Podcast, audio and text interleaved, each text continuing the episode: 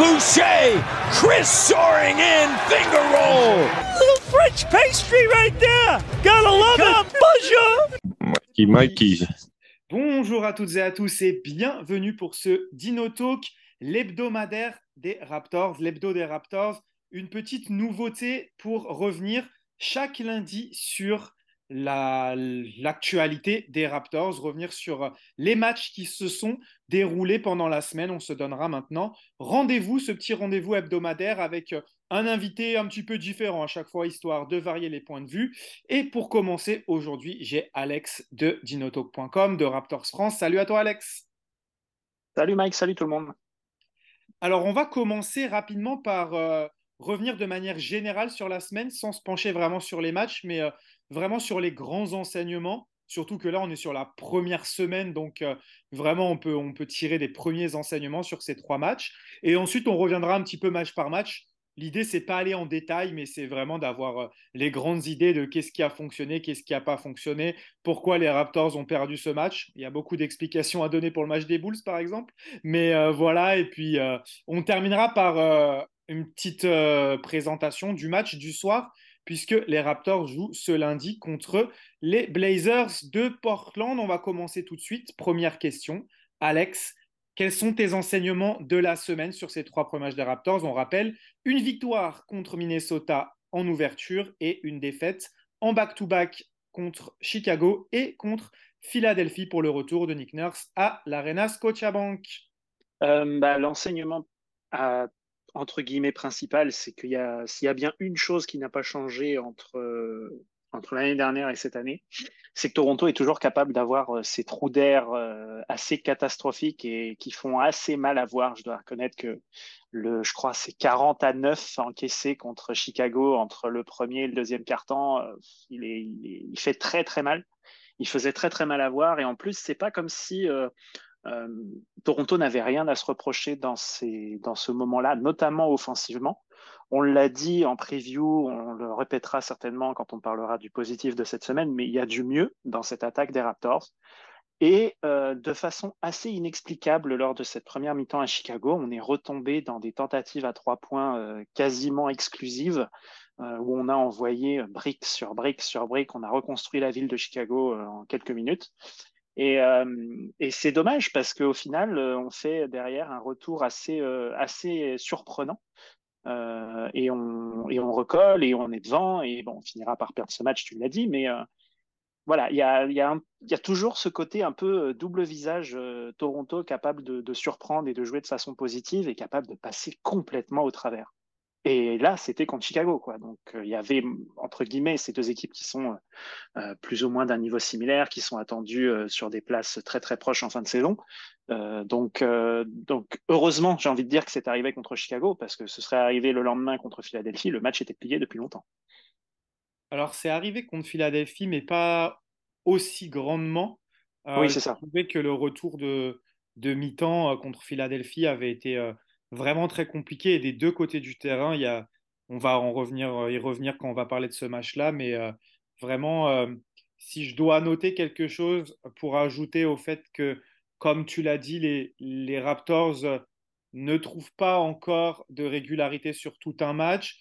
Peut-être que ça, on pouvait s'y attendre, mais pas dans ces grandes largeurs comme face à Chicago.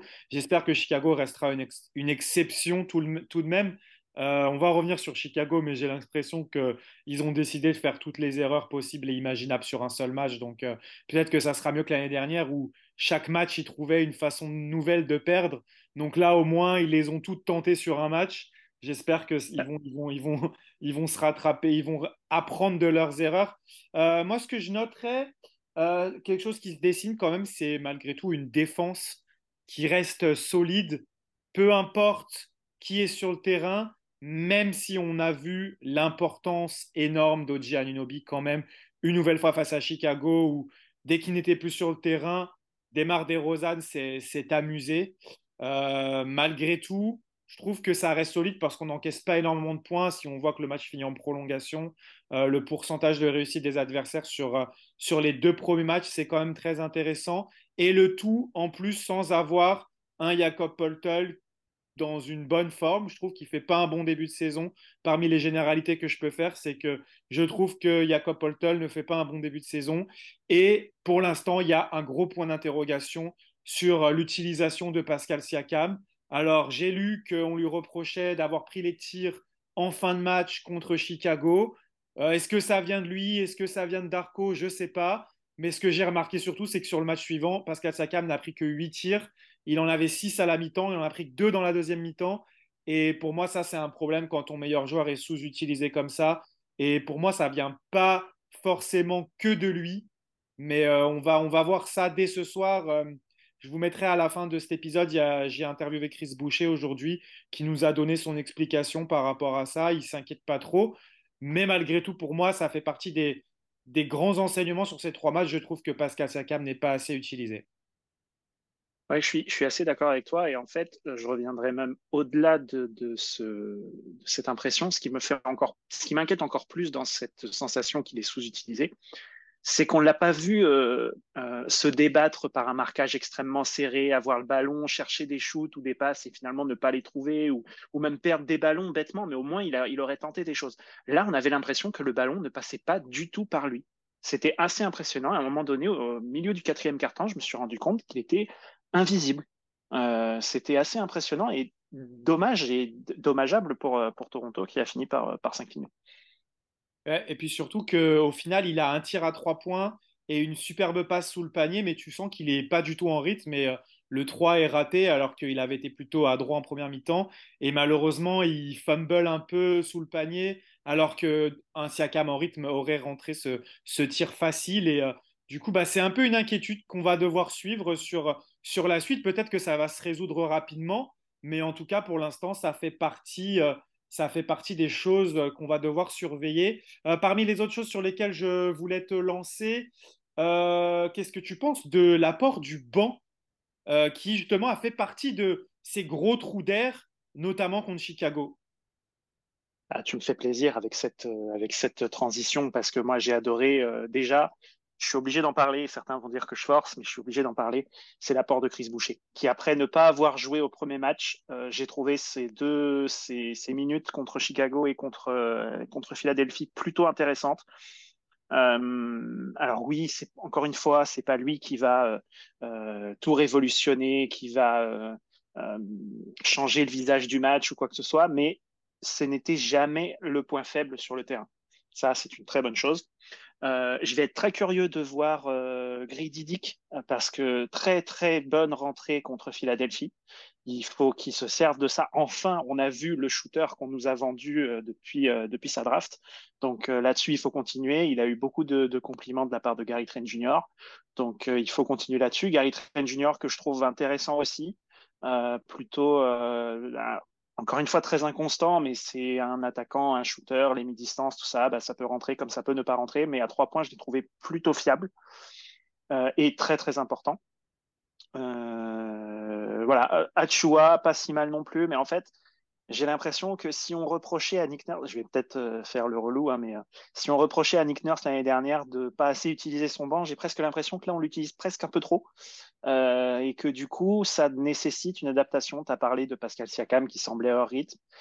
J'ai un peu cette, cette sensation-là aussi parfois sur Scotty Barnes, alors qui devient toujours, qui a toujours cet impact sur le jeu. On le voit bien, il state partout, il score, il prend des rebonds, il fait des passes. Il a signé son, c'était son premier triple-double, je crois, en carrière contre Chicago. Deuxième en carrière. Deuxième, pardon. Deuxième. Euh, donc voilà, est-ce que, est-ce que à terme, c'est euh, ce qu'on va voir de Scotty Barnes, c'est-à-dire peut-être un petit peu moins de scoring, mais alors à la passe, il est, euh, il est vraiment très bon.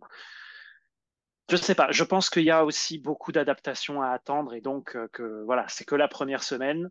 Euh, Chicago, bon, tu as ce, ce, trou d'air catastrophique qui fait que tu perds le match. Pour moi, c'est la principale raison, même si tu as parlé de d'autres qui sont qui sont aussi à citer, qui seront à citer, mais euh, la raison principale, c'est qu'on passe plusieurs minutes sans réussir à scorer et qu'on prend une valise de points dans l'autre sens. Donc euh, voilà, tu es, tu es à 1-2, tu pourrais être à 2-1. La perte contre Philadelphie, je suis désolé, mais on maintient quand même, on est, on est dans le match quasiment jusqu'au bout, donc ça, ça c'est pas si mal. voilà, il faudra attendre un petit peu plus pour tirer de vrais enseignements concrets et sur du long terme. Mais le début de saison n'est pas si négatif que ça. Faut, faut, rester raisonnable. Oui, et puis par contre, il y a un enseignement pour moi que je retiendrai du match de Chicago, et je pense que Darko s'en est bien rendu compte. C'est beau de vouloir utiliser le banc, mais euh, trop, de joueurs sur, trop de joueurs du banc avec peu de titulaires, ça semble être euh, vraiment compliqué. C'est à ce moment-là qu'il y a eu ce, vrai gros trou d'air. Et la question, est-ce que, euh, que Malakai Flynn va à terme réussir à conserver ce rôle de backup meneur? Euh, ça a été compliqué pour lui contre Chicago. C'était peut-être un peu mieux contre Philadelphie, mais en défense, je le trouve quand même toujours euh, très très léger. Euh, il y a eu une interview dernièrement de, Bobby, Bobby Webster, qui disait qu'ils attendent de lui qu'il soit une peste en défense. Ils attendent de lui un peu ce que faisait, j'imagine, Fred Van Vliet, qui compensait sa petite taille par une activité dans les mains. Ça, je ne l'ai pas retrouvé notamment contre Philly, et on va, on va en parler après dans, dans ce match contre Philly, pourquoi les Raptors n'ont pas réussi à embêter Joel Embiid comme ils l'ont fait par le passé. Euh, ils n'ont pas réussi à embêter Maxi, mais ça, c'est comme d'hab, j'ai envie de dire, il a juste été sensationnel. Euh, et ce que je voulais souligner aussi, euh, l'un des, des, enseignements sur, sur ces premiers matchs, c'est on a un, un Dennis Schroeder à plus de 10 passes par match. 11 passes, 10 passes, 10 passes sur ces trois premières. L'adresse n'est pas forcément là euh, dans le shoot près du cercle, c'est assez étonnant. Il a raté pas mal de flotteurs et de, lay-up. À trois points, c'est très bien. Et dans la gestion de l'équipe, c'est, aussi vraiment très bon. Euh, pour conclure sur, euh, sur, ces, généralités, qu'est-ce que tu en as pensé? Très content aussi, ouais, je suis d'accord avec toi de, de Schroeder. Euh, très surpris de son adresse à trois points, que j'attendais euh, moins, moins importante que ça. Euh, je m'attendais pas spécialement à, ce qu'il prenne plus de tirs longue distance, mais disons que quand il les prend, euh, on n'est pas particulièrement inquiet sur ce, sur ce début de saison. J'ai envie de dire, bah ouais, vas-y. Euh, il est dans, dans, ce que moi j'attendais de lui perso, et ça fait du bien parce que c'était quand même une grosse inconnue et, euh, et un problème qui allait, euh, qu'on annonçait euh, en début de saison, enfin pré-saison. Donc, donc non, plutôt satisfaisant, mais oui, effectivement, il va falloir se poser la question de, de la rotation au poste 1 quand, quand il va sortir parce que même si on a euh, de, deux ball handlers que peuvent être euh, Siakam et, euh, Scotty Barnes, ah, il manque quelque chose quand même. Il manque un vrai meneur pur de formation avec un petit côté un peu virevoltant et puis et, ce que Scotty Barnes n'a pas et je ne sais pas s'il l'aura un jour quoi. Donc est-ce que Malakai Flynn a du souci à se faire dans le cadre d'un transfert ou quoi? C'est-à-dire est-ce qu'il faut chercher à l'extérieur de la franchise quelqu'un pour le remplacer? Est-ce que à terme, euh, Schroeder finirait par sortir du banc et Gary Trent Jr. Euh, titulaire? Et que donc bah, il y aurait plus vraiment, on serait vraiment sans ce, meneur dans le 5 de départ? À mon sens, je suis pas sûr. Pour moi, le 5 de départ, euh, le, problème du 5 de départ, en fait, tu l'as dit, sur ce début de saison, c'est Jacob Puttel, c'est pas c'est pas Schroeder ou autre. Donc il y a beaucoup de questions à se poser encore, mais c'est vrai qu'on s'attendait pas à devoir se poser la question de Puttel. Mmh, mais à sa décharge, euh, je trouve qu'il est euh, très peu servi sur pick and roll. C'est le, on avait vu ça beaucoup avec Fred Van Vliet l'année dernière. Ils avaient une vraie complicité. Peut-être qu'il va falloir encore du temps pour que ça se développe avec, euh, avec Schroeder qui fait beaucoup de passes décisives, mais qui trouve très peu Poltel. Mais Poltel aussi qui, on dirait, a les mains un peu fuyantes sur ce début de saison. il rate pas mal de choses près du cercle aussi. Donc euh, ça n'excuse pas tout, mais euh, c'est vrai qu'on en attend qu'on en attend bien plus et, euh, et dès ce soir dès ce soir contre, contre Portland. Le ballon lui est parfois mal donné aussi, je trouve. Hein. Quand on a un grand comme ça qui rolle vers le cercle, il faut lui donner le ballon en l'air, hein, pas le ballon au niveau des genoux. Et, et, et, ça joue aussi, je pense, dans son manque de confiance. Mais euh, j'ai aussi, encore, je viens de répéter, mais j'ai aussi beaucoup de mal à le voir ballon en main, en tête de, en tête de raquette. Euh, je, je, trouve que c'est euh, des secondes où, en fait, sur une possession, euh, l'équipe en face n'est pas du tout en danger. parce que lui déjà ne peut pas shooter de cette distance, et parce qu'en plus, il n'y a pas de coupe vers le panier où il, où, il, peut faire jouer sa taille, sa vision de jeu. Donc, euh, à mon sens, il y a quelque chose, il y a une question à se poser dans son utilisation à ce niveau-là aussi. Ouais, c'était l'une des grandes nouveautés de Darko qui était euh, super euh, enthousiaste à, cette mm. idée-là. Et je suis d'accord avec toi. Et en plus, j'allais le dire si tu n'allais pas l'ajouter là. C'est pour l'instant l'un des grands échecs des nouveautés de Darko Rajakovic, cette utilisation des, des, pivots en tête de raquette, que ce soit Paul Tull, mais que ce soit encore plus Achua qui, euh, pour l'instant, ne montre vraiment pas un sens du jeu, mais malheureusement qu'on lui, qu'on lui connaissait, qu'il n'avait pas déjà. Euh, c'est encore compliqué dans la prise de décision. Euh, en revanche, quand, quand il se. Il, se il est plus jeune aussi, Achua. Ouais, il est plus jeune, et puis, mais quand il se contente de faire pick and roll et de rouler vers le panier et que c'est ouvert, on lui envoie en l'air. Là, par contre, il est, il est juste ah, C'est ça, c'est ça. Mm. Mais, lui faire démarrer des attaques en tête de raquette où il mm. doit prendre la décision en 0,5 secondes, pour l'instant, je trouve que c'est très compliqué. Non, non, on est d'accord. Donc, euh, affaire à suivre, tout ça. Euh, enchaînons sur, euh, sur les matchs. Là, je vais beaucoup faire appel à toi parce qu'au final, moi, j'ai pas eu le temps de re-regarder le match des Wolves et euh, comme je travaillais en même temps, j'ai pas été mhm. super attentif. Bon, j'ai vu euh, l'évolution du score, on a fait une très grosse défense et euh, mm. on a gagné vraiment en défense ce match. Mais comment tu pourrais résumer un peu cette rencontre face aux Wolves? Qu'est-ce que tu avais bien aimé? C'est le match où il y a eu le plus de constance sur les trois, sur les trois, comment dirais-je, sur les trois matchs qu'on a joués jusque-là. Euh, on a été euh, au niveau, on a répondu euh, aux, défis proposés des espèces de deux tours jumelles là dans la raquette Rudy Gobert, Carl Anthony Towns, qui n'ont pas réussi à faire une différence extraordinaire. en face, c'est Anthony Edwards qui a maintenu Minnesota dans, le, dans la rencontre principalement. Mais derrière, sinon, non, tout s'est relativement bien passé. Scotty Barnes s'est monté en température doucement. Pascal Siakam était encore euh, utilisé correctement, j'ai envie de dire, en tout cas dans un volume euh, correct. Et puis, euh, et puis bah non, les, sorties, les, les, les, apports du banc ont été efficaces. McDaniels apporte ce qu'il faut dans ses minutes, même si voilà, il va pas scorer 15 points par match, on le sait. Mais, euh, mais il est là et encore une fois, l'objectif, à mon sens, de ces remplaçants-là qui vont arriver, qui, vont être les huitième, neuvième et dixième hommes, euh, ça va être de ne pas être les points faibles sur le terrain. Et sur ce match-là, ça a été le cas. Donc, euh, voilà, c'était une bonne façon de démarrer la saison. Euh, et c'était une bonne base pour préparer le match contre Chicago. Euh, c'est d'ailleurs ce qui s'est passé. Hein. On, est, on a continué à surfer sur cette vague euh, tout le, quasiment tout le premier quart-temps contre Chicago. On démarre très très bien le match. Je crois qu'on mène 16 à 4 très rapidement euh, dans le match de Chicago. Et puis avant de s'effondrer quasiment sans explication. Donc voilà, c'est sur ce genre de dynamique qu'il faut retrouver, ce genre de momentum positif qu'il faut retrouver et, et surfer là-dessus le plus longtemps possible et éviter les, les coups de moins bien, là, les blackouts complets sans explication parce que c'est ça qui fait très mal. Ouais, si je devais ajouter un truc euh, de ce premier match contre euh, Minnesota, c'est vraiment la performance défensive d'Oji Anunobi sur Edwards qui euh, score 26 points mais en 26 tirs et qui avait surtout commencé en en marquant 10.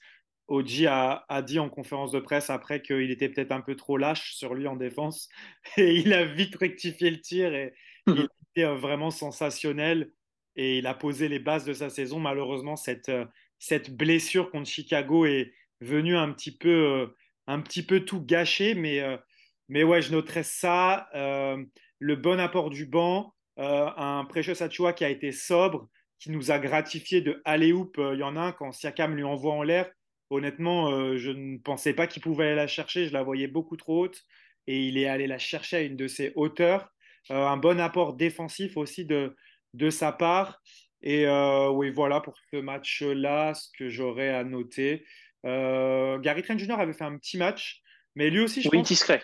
Il va falloir qu'il trouve un peu, euh, un peu sa place dans cette attaque. Je parlerai de lui sur, sur le match contre, contre Philadelphie. On peut passer à Chicago. Tu en as déjà tiré deux, trois mots.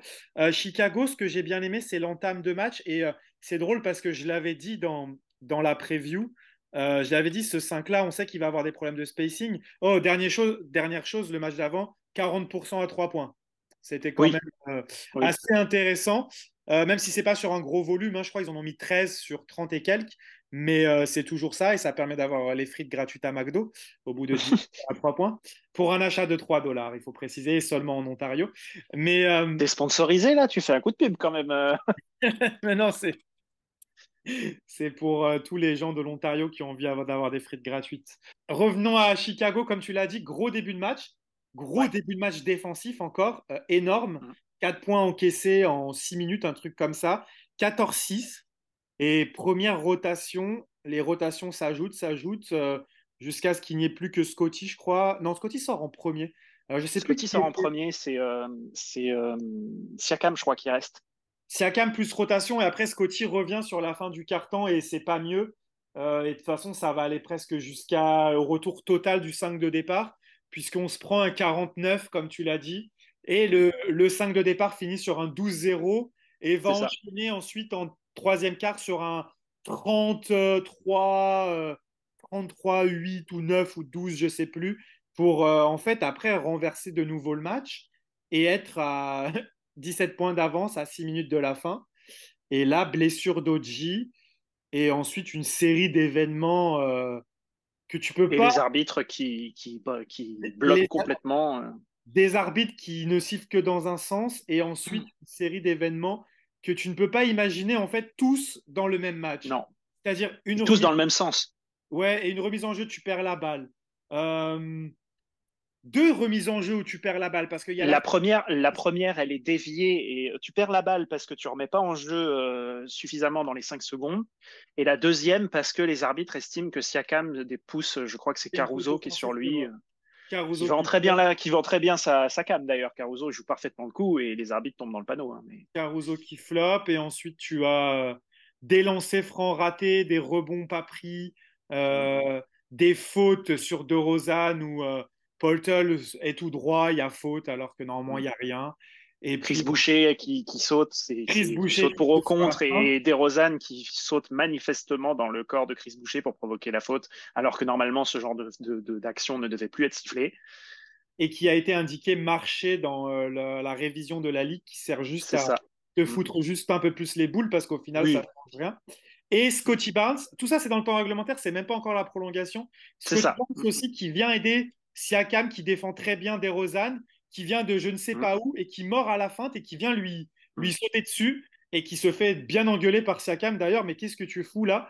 Et euh, le match qui va en prolongation, alors qu'il aurait dû être gagné, puisque Desrosanne rate des lancers aussi. Desrosanne rate trois lancers dans, les, dans les deux dernières minutes. C'est assez euh, improbable, même lui, il n'en revenait pas.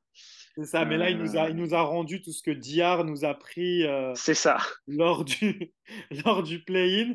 Et au final, en prolongation, tu mènes de 4 points, pareil à 30 secondes de la fin, et tu vas encore dérailler complètement. incapable de faire des remises en jeu, alors que tu as l'un des joueurs les plus rapides de la ligue, qu'il suffit de lui mettre un écran qui court à l'autre bout du terrain, qui gagne du temps et les adversaires fassent faute. Et tu n'arrives pas à faire ça parce que les joueurs ne sont pas dans les bons timings. Et au final, tu perds euh, alors que tu mènes de deux points. Tu as, en plus une occasion de faire faute sur Vucevic sur l'action d'avant. Non, c'est sur l'action de DeRozan, ça encore. Que tu peux faire faute sur Vucevic pour l'envoyer au lancer plutôt que l'action se poursuit. Non, en prolongation, je ne me rappelle plus de l'action qui se passe avant que Siakam se fasse euh, prendre la balle par Caruso, que tu as une contre-attaque de la Vigne et encore au lieu de faire faute sur lui, tu le laisses euh, trouver un joueur à trois points qui va te crucifier. Euh, non, mais, Caruso. Caruso à trois points. Mm. De toute façon, ce match-là, comme je disais tout à l'heure, j'espère que toutes les erreurs possibles et imaginables, ils les ont faites là et que et qu'ils ne les referont pas par la suite. Enfin, j'espère. C'est d'autant plus frustrant que encore une fois, on vient de parler là pendant plusieurs minutes des décisions arbitrales, etc. Mais si tu n'encaisses pas ce 40 à 9 catastrophique alors que tu as les deux mains sur le volant, c'est terrible. Chicago n'arrive pas. Tu as la défense qu'il faut, tu as l'attaque qui est efficace et, tu as tout le momentum pour toi. Si tu ne les remets pas à ce point en jeu et en tête du match, parce que du coup 40 à 9, euh, même si on avait bien démarré le match, Chicago passe en tête assez facilement.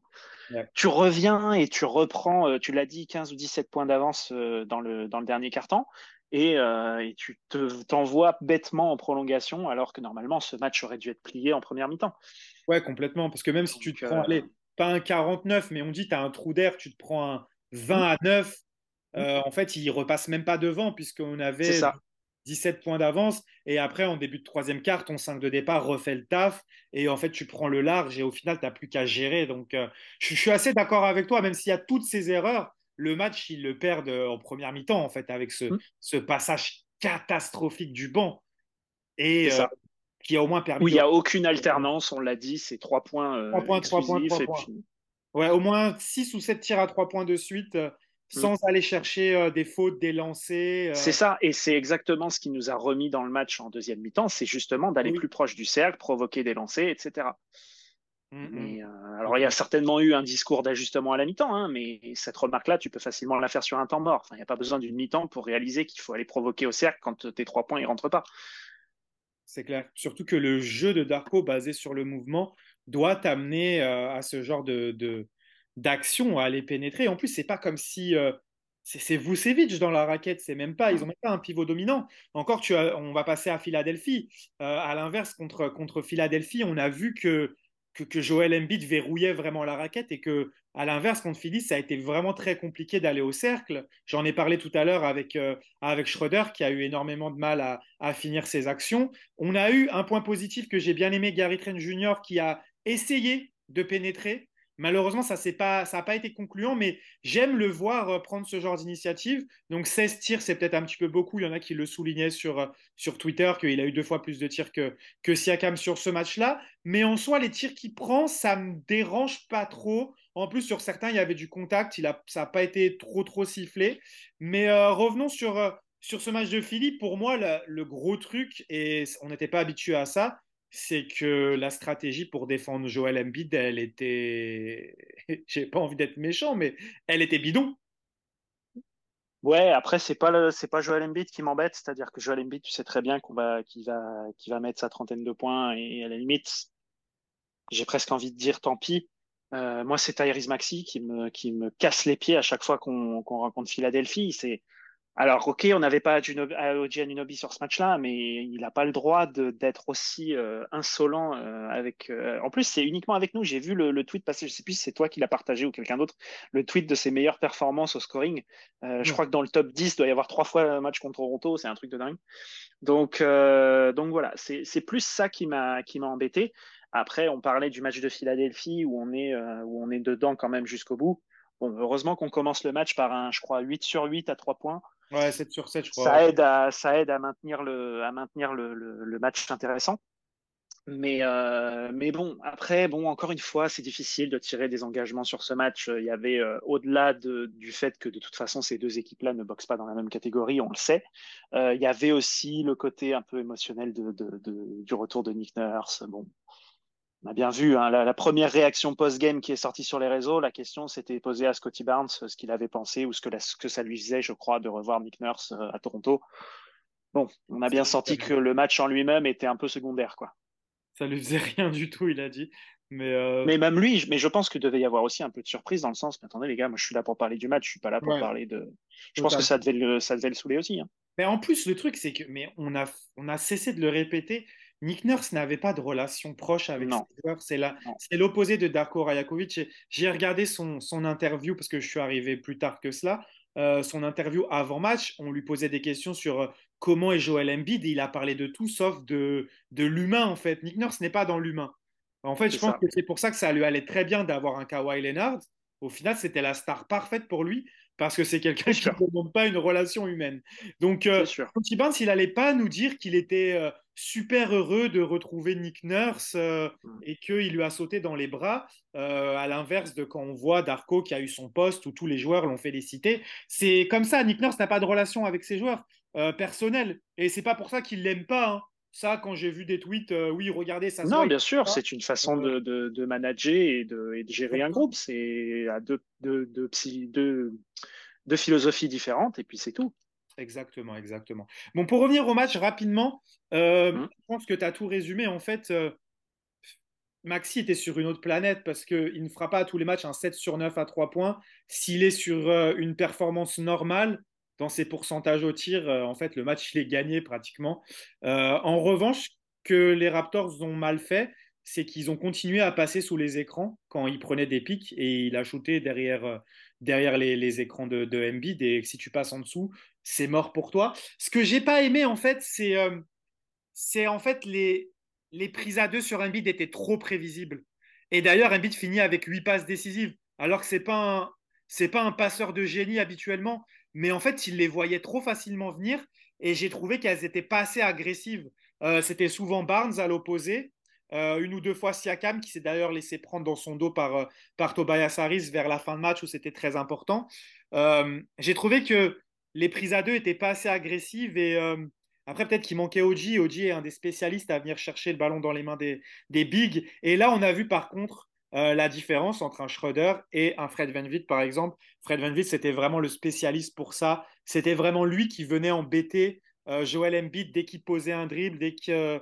Après, je pense que Nick Nurse aussi a bien géré le truc. On a vu très peu de Embiid au poste bas. Il était souvent sur euh, l'aile, sur l'elbow, là, le 45 degrés, là où il pouvait avoir vraiment la vision sur les aides qui arrivaient sur lui. Je pense que Nick Nurse a bien préparé le truc aussi. c'est le pro pour savoir comment l'embêter. Maintenant, il l'a de son côté, donc euh, ça m'étonne pas qu'il euh, sache très bien l'utiliser. Et en soi, ce match, comme tu l'as dit, pour moi, il n'y a pas de déception parce que on a clairement vu la différence entre, entre les deux équipes. Il n'y a, même pas photo. Oui, oui, là-dessus, euh, là-dessus, c'est évident.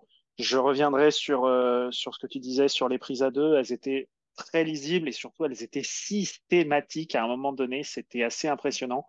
Donc, euh, je comprends le côté, tu as envie de le limiter, mais à un moment donné, il faut être un peu imprévisible et un peu alterner dans les décisions pour le mettre, pour le mettre mal à l'aise, parce que là, c'était systématique et c'était un petit peu une parodie. Hmm. Après, encore une fois, là, on va chipoter parce que je le répète, mais euh, perdre contre Philadelphie, c'est pas, c'est pas de honteux, il y a rien de honteux, surtout pour nous, ça va arriver à des gens. euh, donc, euh, donc voilà. Non, ce qui est frustrant en fait, c'est le point culminant de cette semaine, c'est la défaite à Chicago. Et encore une fois, si tu remportes ce match à Chicago, j'ai presque envie de te dire, si tu remportes ce match à Chicago dans le temps réglementaire, même en ayant ce trou d'air de où tu encaisses ces 40 points là sans, sans quasiment scorer Derrière, tu perds contre Philadelphie, c'est pas grave, c'est une bonne semaine. Exact, exact, exact. Donc, euh, ça se joue là-dessus. Et tu arrives peut-être euh, sans pression contre Philly, puisque tu es à 2-0. En plus, tu as gagné un match serré où, euh, où tu as, as, connu des galères, où tu es bien revenu. Et au final, le match contre Philly, tu l'abordes sans pression. Et tu peux peut-être tu peux peut-être aller l'arracher. Euh, D'autant plus qu'il y a un truc qu'on n'a pas mentionné sur ce match à Philadelphie, c'est que c'était un back-to-back. Il a fallu rentrer de Chicago dans la nuit pour euh, derrière jouer le match à Philadelphie, donc les batteries étaient peut-être un peu à plat. Donc euh, c'est encore une fois, on serait à 2-1, on pourrait dire que c'est une très bonne semaine, presque une semaine parfaite. C'est pas le cas, c'est un peu dommage. donc, mais, mais encore une fois, des choses encourageantes et puis bah, des axes de progression clairs, d'amélioration clairs. Donc au moins, euh, on sait déjà un petit peu plus euh, à quoi s'attendre et quoi observer avec attention euh, à partir de maintenant. Exactement. Et tu le disais, là, on est à 2, à 1-2. Et du coup, petite pression quand même avant de jouer Portland ce soir, qui est en 0-3 et qui est clairement en reconstruction, qui a perdu contre Philadelphie hier, qui sera du coup en back-to-back. back to back et on va parler maintenant euh, de ce match, de ce match euh, contre Portland pour finir les Raptors qui vont affronter une équipe de Portland, on le disait, qui est en back-to-back après avoir perdu contre Philadelphie hier. Les Blazers qui n'ont pas gagné encore de la saison, ils restent sur euh, trois défaites. Ils seront privés de Anthony Simons et on l'a appris à l'instant que Robert Williams ne jouera pas non plus. Le, le nouveau backup de DeAndre Ayton. Du côté des Raptors, euh, le point sur euh, les blessés. Bien sûr, Coloco, on n'a toujours pas de nouvelles. Euh, problème respiratoire, c'est, on en est là. Les seules évolutions que j'ai vues personnellement à l'entraînement, c'est que maintenant, au moins, il est en tenue. au départ, il était souvent en crocs ou en claquettes. Là, on le voit prendre des shoots. il est avec les, les chaussures de basket, quoi, mais mais pour l'instant, tu sens qu'il il fait très peu d'efforts. Euh, c'était soit des tirs sous le panier euh, à l'arrêt ou euh, des jump shots dans le corner ou à trois points le, long de la ligne de, le long de la ligne de fond. à mi-distance, mais c'était rien de, c'est pas de course en fait à chaque fois. Donc on ne sait pas trop. Et Oji était là au shooter ce matin. J'ai pas le souvenir d'avoir vu Precious, mais tous les joueurs n'étaient pas là. Hein. Siakam n'était pas là, par exemple, il était déjà déjà retourné au vestiaire ou en salle de muscu. Donc là, on n'a pas vraiment de pas vraiment de nouvelles. Euh, J'ai pas d'un jury report qui est sorti encore pour les Raptors, donc euh, on verra. En tout cas, euh, le 5 de départ côté Raptors, Alex, selon toi, face euh, à ces Blazers eh ben, tout va dépendre de la disponibilité ou non d'Oji Anunobi. Si Oji est là, on retombe sur le 5 de départ qu'on a vu sur les deux premiers matchs. Sinon, ce sera Gary Trent Jr. dans le 5 de départ. A priori, je vois mal comment on pourrait partir sur quelque chose de différent. Ouais, tout à fait. Ensuite, par rapport aux joueurs de, rotation en, cas d'absence de Precious Achua et de Koloko. Euh, on peut s'imaginer, en tout cas pendant la pré-saison, c'était euh, Tadeusz qui, occupait ce poste de troisième pivot un petit peu. On a vu Boucher faire son retour dans la rotation. En face, c'est DeAndre Ayton. À mon avis, que ce soit Boucher ou euh, Young, ils vont avoir des problèmes face à lui, ne serait-ce que, que physiquement. Euh, est-ce que tu penses qu'on pourrait voir une rotation différente? Est-ce que tu vois des joueurs rentrer? Ou pour toi, on va rester sur euh, du classique côté, euh, côté Darko Rajakovic avec principalement Chris Boucher Du coup, on va imaginer qu'il n'y a pas de Precious parce qu'il était quand même questionable et on a vu que le dernier match, OG questionable, au final, ils avaient annoncé qu'il jouait, mais il n'a pas joué. Donc, si on part du principe qu'il n'y aura pas Precious, euh, Chris Boucher, Grady Dick qui a quand même eu presque 30 minutes contre Philadelphie, euh, Malakai Flynn qui devrait être reconduit pour euh, donner des minutes de, sur le poste de meneur, et Jalen McDaniels. Est-ce que tu vois d'autres joueurs s'ajouter, peut-être des surprises? Bah, des surprises, oui et non, mais si on repart sur le même scénario et qu'on a un Jacob Pottel qui prend deux fautes dès le premier quart on va forcément avoir besoin de monde. donc oui, tu as parlé de Tadeusz Young à mon sens, c'est celui qui tient la corde à la 11e place dans nos joueurs de rotation. Porter Junior, honnêtement, j'en attends plus rien. Euh, quand il est là, quand il, si jamais il rentre, ben, on verra bien ce que ça donnera. Mais bon, il a tellement pas joué l'année dernière. On a, on a l'impression que sa blessure a pris beaucoup plus de temps que peut-être prévu. Je sais pas trop. Il y, a, une ambiance bizarre, une énergie bizarre autour du cas autoporteur. Euh, je parlerai même pas de Gary Temple qui, euh, pour moi, n'a absolument aucun intérêt dans ce roster. Donc, euh, voilà. Non, pour moi, il y aura pas de grosses surprises. On espère voir Oji Anunobi au moins euh, présent ce soir pour euh, nous rassurer, parce que bon, on nous dit que c'est pas trop grave, mais au final, il n'a pas joué contre Philadelphie. Visiblement, le doute a quand même été maintenu jusqu'au dernier moment. Donc, j'ai bon espoir qu'il soit là ce soir. Euh, peut-être avec une restriction de minutes, peut-être pour pas être euh, pour être un peu prudent, j'en sais rien. Mais euh, mais voilà. Après, en cas d'absence d'Achua, oui, évidemment, on va beaucoup compter. On espérera que Puttel ne prendra pas ces deux fautes d'affilée bêtement dans le premier quart-temps et que et surtout qu'il sera un peu plus impactant positivement dans ce match contre Portland, qui, tu l'as dit, normalement fait partie de ces équipes-là que Toronto doit euh, arriver et, taper du poing sur la table et faire respecter une certaine, une certaine supériorité. Oh, clairement, et euh, si on peut passer direct aux clés du match, pour moi, Paul Tull doit faire un gros match contre Ayton. Ayton, c'est un pivot qui, euh, a du mal sur la latéralité, sur la défense en pick and roll. Et clairement, Paul Tull, ce soir, il doit prendre le dessus sur lui en attaque. Il euh, n'y a, pas, vraiment à réfléchir là-dessus. Euh, j'attends un Paul Tull vraiment, vraiment bon offensivement. Défensivement, il saura défendre sur lui. Il va avoir l'impression que ça sera beaucoup plus facile parce que comparé à Joel Embiid, Dayton, il a deux moves. Donc, normalement, ça devrait être plus simple à défendre. Et ensuite, quelles sont pour toi les, un peu les clés de la rencontre face à cette équipe de Portland, qui est une équipe jeune Scoot Anderson, qui a un peu de mal à se mettre dans le rythme de la NBA, j'ai trouvé. Euh, je crois que le dernier match, il met que 4 points, quelque chose comme ça. Donc, euh, normalement, les Raptors, même à, l'expérience, devraient, remporter ce match. Mais pour toi, quelles sont les, clés majeures? Ah, Tu l'as dit, tu as parlé de l'opposition euh, Ayton. Encore une fois, je vais me répéter, mais ça va dépendre. Pour sa défense sur Ayton, ça va dépendre de son nombre de fautes euh, au bout de 6 minutes. Parce que ça, c'est pareil, hein, tu peux défendre correctement et si tu as pris deux coups de sifflet, dont un un petit peu litigieux, ben, tu es en galère pour tout le reste du match. Euh, oui, non, après, tu l'as dit, euh, c'est une côté expérience qui va être important. L'utilisation de Siakam, évidemment. Euh, il ne faut pas qu'ils nous, remettent, euh, nous remettent un match comme, euh, comme contre Philadelphie, parce que sinon, on va commencer à tomber dans une dynamique un peu bizarre. Et quand on sait sa situation contractuelle, ça va jaser, ça va causer, ça va faire couler beaucoup d'encre. Et on sait que c'est jamais bon dans, dans l'entourage d'une équipe.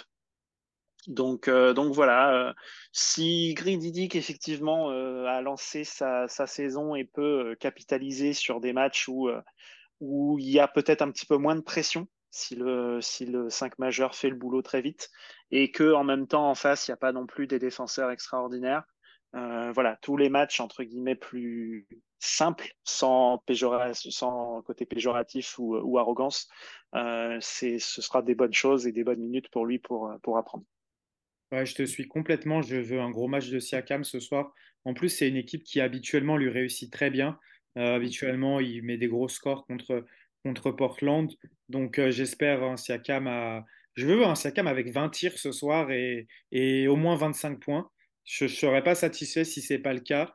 Euh, après, si s'il y a la victoire, ça sera cool. Mais si on voit encore un Siakam qui est utilisé comme un, comme un role player avec, avec très peu de ballons, ça va, ça va pas me, ça va me déranger un petit peu.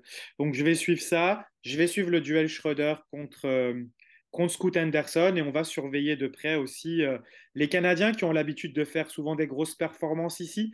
Est-ce qu'on va se taper euh, le career high de, de Sheldon Sharp ce soir? Ça va, être, euh, ça va être intéressant à voir, mais j'espère qu'il y aura Oji Aninobi pour, pour lui faire revenir un petit peu à la réalité des, des, grosses défenses NBA. Et puis on va surveiller bien sûr le match de Scotty Barnes qui lui en revanche il est sur une très très bonne dynamique et on va, on va espérer que, que ça continue ainsi. Est-ce que tu as quelque chose à ajouter? On va pas aller bien plus loin, on n'a pas besoin d'aller dans les détails sur, sur ce match-là, à mon avis. Non, non, on a, on a tout dit. Eh bien, on va juste faire le point sur les autres matchs de la semaine. Les Raptors qui joueront les Bucks, puis euh, les Bucks à domicile mercredi, puis qui se déplaceront à Philadelphie. Je ne sais plus si c'est vendredi ou samedi. En tout cas, euh, un gros programme à venir cette semaine.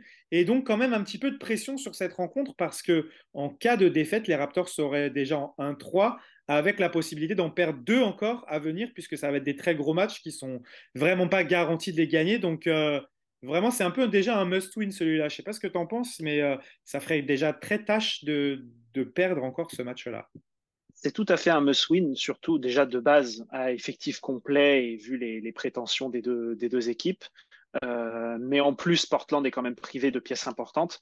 Et en plus, bah, tu l'as dit, les deux matchs suivants sont quasiment euh, perdus sur le papier, ou en tout cas, serait normal de les perdre.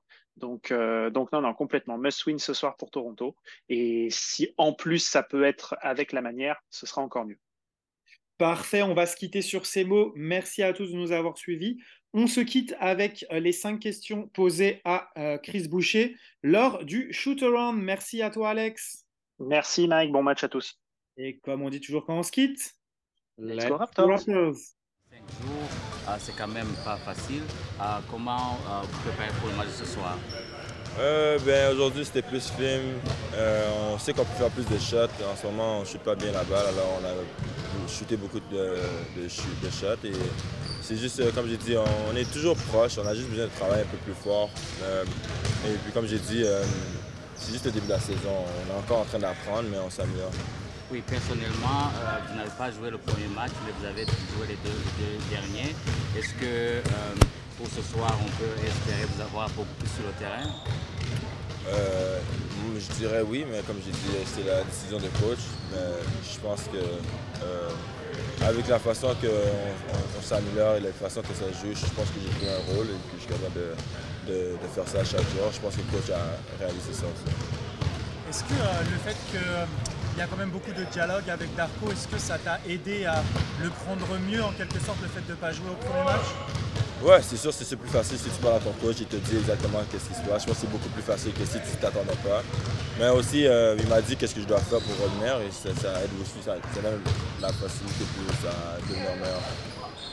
Et est-ce qu'on peut en savoir plus sur justement ce qu'il t'avait demandé de faire de plus pour avoir du temps de jeu euh, non, mais c'était plus du genre, euh, il y a des, gars qui sont dans l'équipe, et c'est plus trouver un rôle, avec l'énergie et tout, c'est là, mais trouver des façons d'impacter la game. Et je pense qu'au début, c'était euh, à cause de l'équipe qu'on a et beaucoup de joueurs, Euh, c'était juste pas mon temps, mais comme il m'a dit, il m'a dit de rester prêt, rester prêt et puis quand je rentre dans la game de le faire.